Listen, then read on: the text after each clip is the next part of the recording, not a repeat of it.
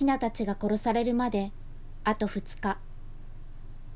養鶏場では毎朝傾斜の中を歩いて回り死体を集める作業が行われる。足の踏み場もないほど過密になった傾斜では死体はヒナの間に埋もれるようにして横たわっている。すべての死体を見つけることは簡単ではなく見逃してしまうと死体は腐りヒナたちは腐った死体のそばで生活しなければならなくなる。あと2日後に殺されてしまうことをヒナたちは知らない。100メートル近くある長さの巨大な傾斜の中で給水管から水漏れを起こすことは珍しくない。一度水漏れするとあっという間に広がり、その周りの地面はドロドロになってしまう。関節が炎症を起こし黒くなってしまったヒナたち。痛みに耐えながら糞だらけの地面の上で屠殺されるまでのあと2日を過ごす。メイの見る世界は幸せなものとは言えない。足が曲がり痛みに耐えるヒナたち。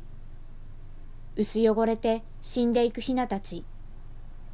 毎日同じ景色でまだ生まれてたった48日の幼いヒナの好奇心を満たせるものはここにはない。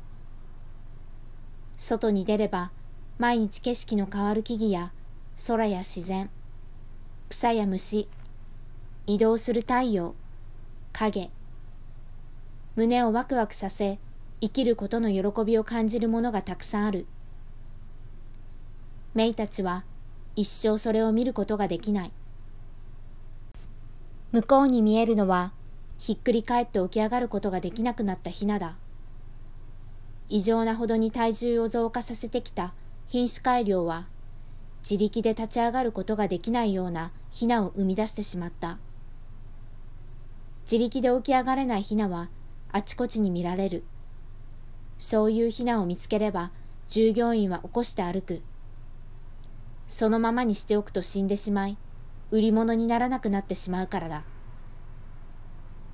過密な傾斜で全てのヒナが起こしてもらえるわけではない。